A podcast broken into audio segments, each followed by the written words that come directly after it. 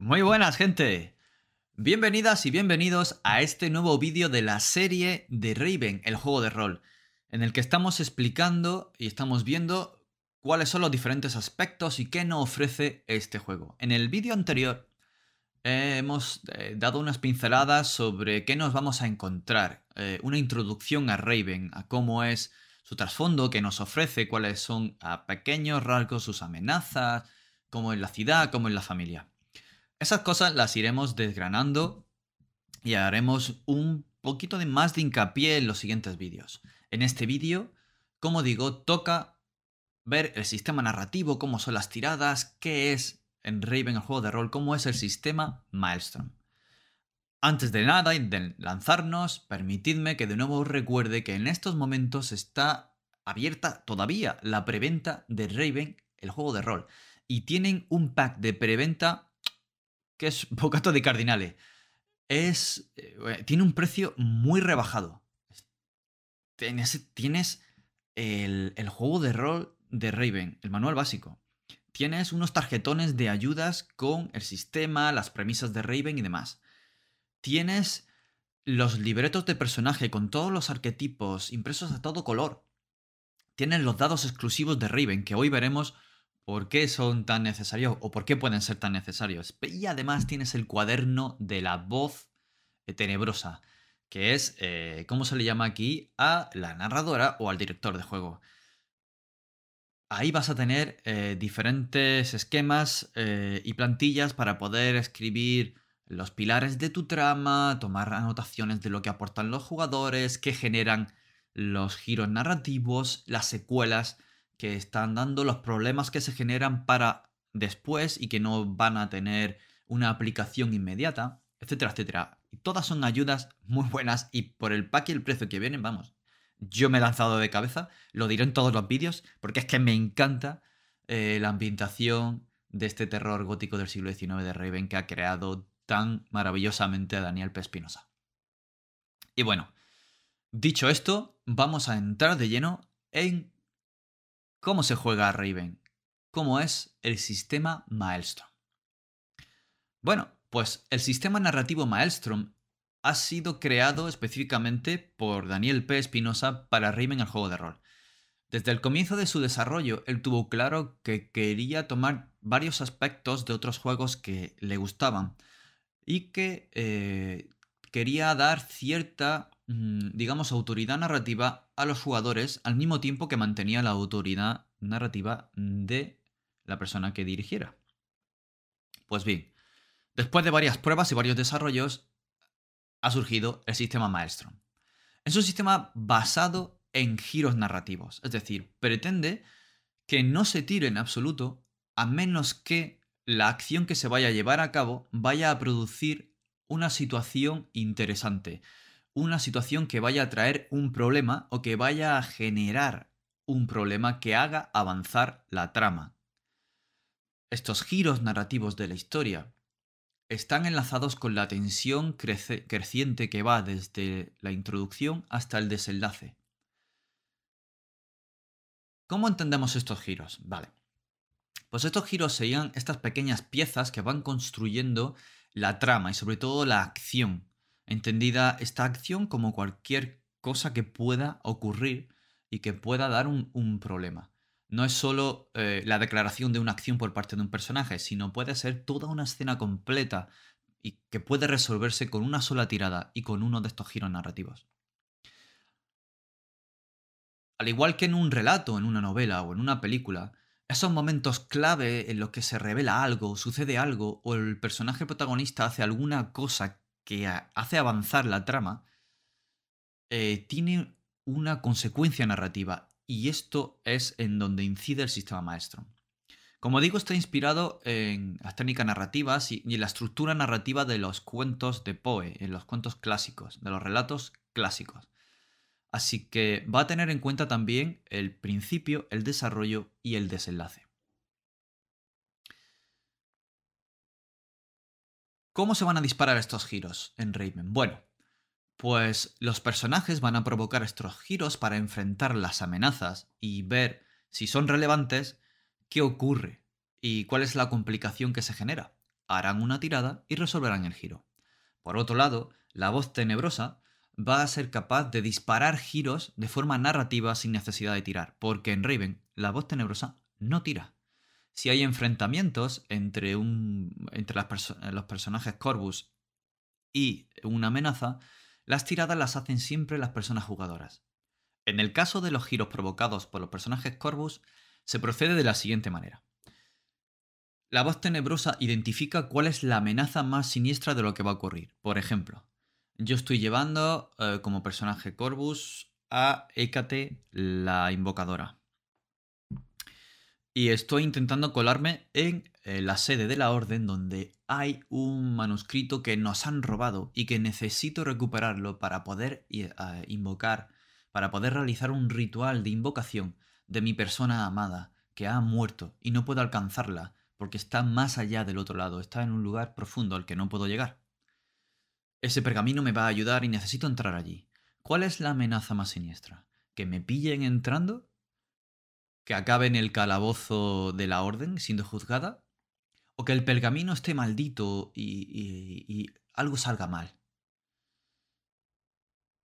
Quizá la amenaza más siniestra aquí sea ser juzgada por la orden.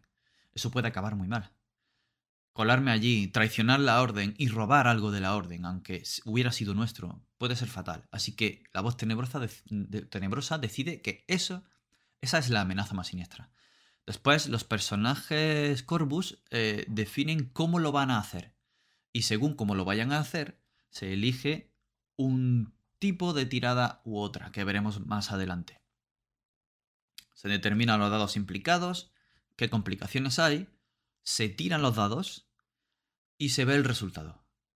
Eso nos indicará cuál es el giro resultante y cómo narrarlo. ¿Cómo se hacen estas tiradas? Pues bien, es muy fácil, el sistema es muy fácil. Vamos a tener, por un lado, los dados Corvus. Los dados Corvus son los dados que van a tirar los personajes según las cualidades que tengan y la situación como la tengan a su favor. Estos dados, eh, en los dados eh, personalizados de Raven, tienen una cara con gatos. Los gatos que solo están en la mansión Corvus. Así que los éxitos en estos dados eh, son llamados gatos. Puedes utilizar un dado normal, en el que de 1 a 3 mm, no es nada, es un no éxito, no ocurre absolutamente, no es que no ocurra nada, sino que no genera un éxito, y de 4 a 6 es un éxito. Así que vamos a, vamos a tener dados en los que en tres caras no tenemos nada y en tres caras tenemos gatos. Muy bien. Como veremos más adelante en, los personajes, cuando hablamos de los personajes, eh, los personajes eh, Corvus pueden tirar de uno a tres dados Corvus para una amenaza concreta. Según en sus cualidades tengan un rango de 1, 2 o 3. También pueden tener 0 y en ese caso no tirarían dado. Así que por un lado van a tener de 1 a 3 según sus cualidades. Luego, mm, si la acción que, están, eh, que están llevando a cabo es, eh, sigue su tendencia tenebrosa, que esto es la manera en la que suelen hacer las cosas y cómo de especializados están en hacer esa cosa. Por ejemplo, en el caso de Hécate, eh, la invocadora de anteriormente podría ser que su tendencia tenebrosa fuera enfrentar la autoridad. Entonces, como está enfrentando a la orden y va a robar algo que la autoridad, que el gobierno de Raven les ha quitado, puede que apliquemos la tendencia y puede ganar hasta un dado más en la tirada. Así que pongamos que eh, las cualidades que está utilizando Hécate son tres dados. Por su tendencia ya tendría uno más, cuatro dados. Y puede que tenga algo que le ayude. Puede que otro personaje le esté ayudando, distrayendo a los guardias que están custodiando la puerta de esa biblioteca. O puede que tenga algún objeto o por su propia experiencia o la atmósfera que esté en ese momento le ayude. Esto le va a proporcionar otro dado más. Así que en este caso tendría, si tienes ayuda, 5 dados, que es el máximo que se puede tirar. Se tira los dados y eh, se ven cuántos éxitos se tienen. Recordemos, de 4 a 6 es un éxito o los resultados de gato en los dados de eh, Raven, en los dados Corvus. ¿Contra qué se enfrenta esto? Bien, dependiendo de la amenaza, como sea, vamos a realizar otro tipo de tirada. Esta tirada se hace con los dados de niebla y en sus caras tienen un cuervo. Funciona de la igual manera, de 1 a 3 no es un éxito y de 4 a 6 es un éxito. Así que vamos a tener dos caras en estos dados, unas caras eh, limpias y unas caras con un símbolo de cuervo. Los éxitos en estos dados niebla se llaman cuervos. ¿Cuántos dados vamos a tirar? Pues depende de la amenaza. Si la amenaza de lo que vamos a hacer es leve, pues puede que no tiraremos, si no hay amenaza en absoluto, puede que no tiremos dado de amenaza. Si es una amenaza leve, tiraremos un dado. Si es una amenaza moderada, dos. Y si es una amenaza peligrosa, tres. Así pues, si hay un guardia y la amenaza eh, es que seamos juzgados, y como la orden está llena de magos en ese momento y es peligroso enfrentarse, vamos a decir que la amenaza es de dos. Así que ya tiraríamos dos dados. Si hay algún obstáculo que nos pueda entorpecer por la complejidad, por la situación, por una persona en concreto, un objeto o una secuela que se aplique, por ejemplo, el personaje está cojo y no anda bien y hace ruido al andar, no es muy ágil, entonces para colarse, si lo va a hacer sigilosamente, le proporcionaría un dado en contra, tiraríamos un dado más. En este caso, si hemos dado dos, tendríamos dos dados de niebla más un dado por el obstáculo. Y luego está el maelstrom del relato. Esto está directamente relacionado con lo que he dicho antes, que el sistema narrativo Maelstrom trata de emular la estructura de los relatos clásicos con su introducción, desarrollo y desenlace. Durante la, introducción, la tensión narrativa va a ser mínima o nula. Por lo tanto, en el preludio y en la introducción no va a haber dados por tensión narrativa, no va a haber dados por el maelstrom de relato, que es como lo llama aquí Daniel P. Espinosa. Sin embargo, durante el desarrollo y en situaciones concretas esto va a aumentar. Entonces ya, ya va aumentando la tensión a lo largo del desarrollo y vamos a, tener, vamos a tener un dado por el maelstrom del relato. Y si estamos durante el desenlace, eh, todo se va precipitando y es más probable que ocurran cosas y sobre todo cosas terribles, así que vamos a tener dos dados por el maelstrom del relato. Pongamos que está en el, en el desenlace y que es Conseguir ese pergamino o no conseguirlo a vida o muerte. Añadiríamos dos dados por el maestro de relato, así que tendríamos dos dados por la amenaza, uno por obstáculo, dos por el maestro, cinco dados de niebla. Tiraríamos los cinco dados y contaríamos el número de éxitos, el número de cuervos que han salido. Así pues, en esta tirada tiraríamos cinco dados corvus por un lado y cinco dados niebla por otro. Los tira el personaje y cuenta los gatos que salen de un lado y los cuervos que salen del otro. Los cuervos y los gatos se anulan. Se, dice que los gatos cazan o se comen a los cuervos. ¿Qué va a ocurrir? Pues bien, dependiendo del resultado de estos, eh, una vez que se anulen, vamos a obtener tres tipos de giros posibles. Si después de que, de que hayamos anulado los éxitos de los dos grupos de dados, obtenemos dos gatos o más, es decir, dos éxitos o más en los dados Corvus, va a ser un giro completamente favorable. Así que la persona jugadora, como personaje Corvus, va a narrar su acción, cómo la realiza, cómo tiene éxito y el giro que se produce a su favor. Si hay algo nuevo que revelar, la voz, la voz tenebrosa lo va a decir. Otro de los resultados es si sale un gato, un cuervo o el resultado es cero. E, esto va a producir un giro con complicación. La persona jugadora, según lo que vaya a hacer su personaje Corvus, va a narrar cómo su acción tiene éxito. Y la voz tenebrosa va a meter el giro con complicación, va a meter qué es lo que ocurre. Esta complicación debe ser leve, relacionada con lo que está haciendo, pero va a ser leve o evitable con un coste. O puede ser un aviso de algo inminente.